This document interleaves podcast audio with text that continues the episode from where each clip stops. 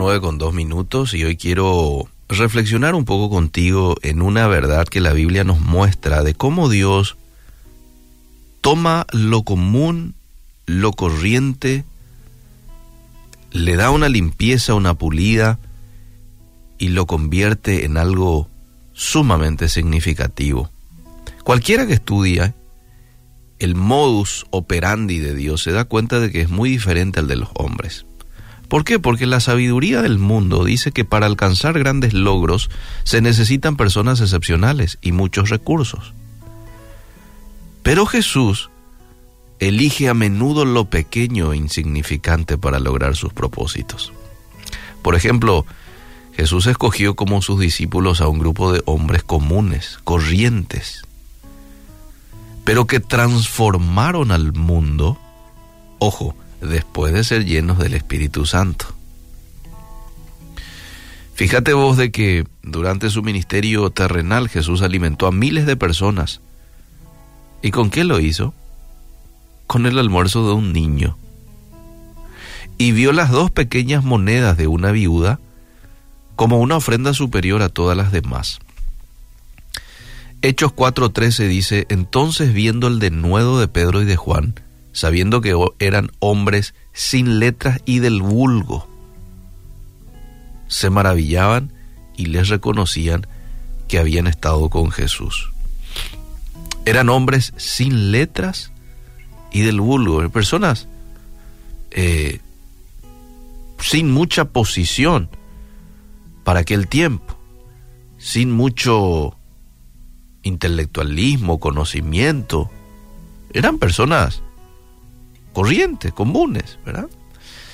Pero Dios es experto en el uso de personas que no parecen estar capacitadas para servirle.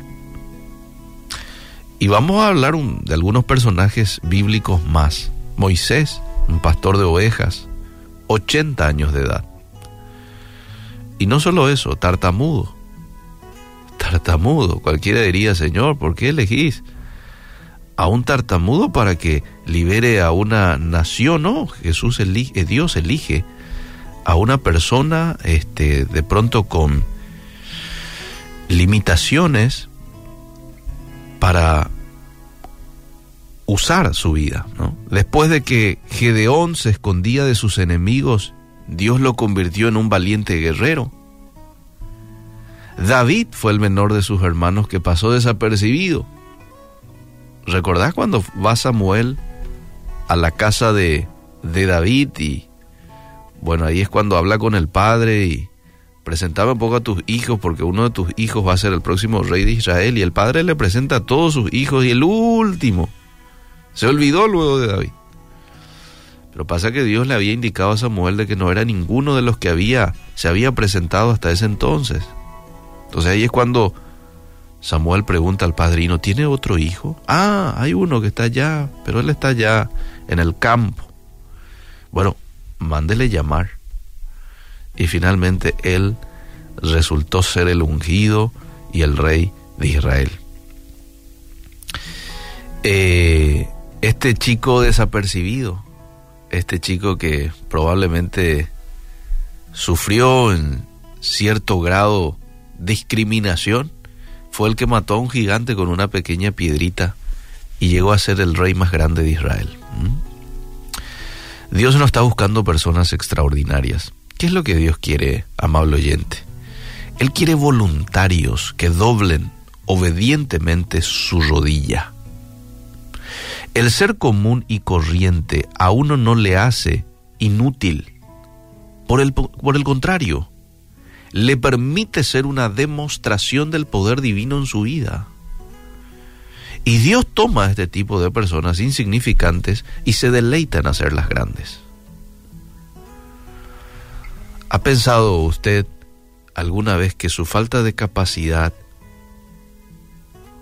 de talento o habilidades es el escenario ideal para que Dios exhiba de manera admirable el poder y la gloria de Cristo? Le repito la pregunta. ¿Ha pensado usted alguna vez que su falta de capacidad, talento o habilidades es el escenario ideal para que Dios exhiba de manera admirable el poder y la gloria de Cristo. Hay mucha gente que hoy se, se queja y dice, no, ¿cómo me hubiera gustado a mí hablar como fulano de tal? ¿Cómo me hubiera gustado cantar como menganito? ¿Cómo me hubiera gustado tener la mente tan brillante que tiene fulanito de tal, ¿verdad? Y se considera a uno menos y no digno de ser usado por Dios en alguna área. Bueno, ese es el escenario ideal para que Dios muestre su poder en tu vida. Si usted tiene la disposición de someterse a su dirección, porque esto es todo lo que se necesita, Él hará grandes cosas en usted y por medio de usted. ¿Recordás aquella frase que cambió la perspectiva de ver la vida de Moody, aquel evangelista del siglo XIX? Cuando él fue a un campamento y el orador dijo, el mundo aún no ha visto lo que Dios puede hacer con y a través de un hombre que se consagra totalmente a Él. Y Moody, un jovencito de 19 años, un poquito menos, incluso 16, dijo, yo me agarro de esa frase. Mm. Y bueno, definitivamente se agarró de la frase y con todas las limitaciones que este hombre tenía para aquel entonces, vemos todo lo que Dios hizo en su vida y a través de su vida, porque fue uno de los más grandes evangelistas del siglo XIX. Que Dios nos ayude a poder tener esto siempre presente, de que Dios anhela usarnos, anhela capacitarnos antes para utilizarnos, pero no está en busca de personas extraordinarias, sumamente preparadas para utilizar, no, está en busca de personas dispuestas a ser usadas por Dios.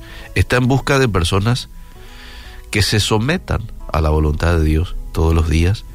Está en busca de personas que digan, yo muero a mí para darle vida al Espíritu Santo y a tus deseos en mí, oh Dios. Y eso es suficiente para que Dios haga cosas extraordinarias a través de hombres y mujeres ordinarios como somos muchos de nosotros.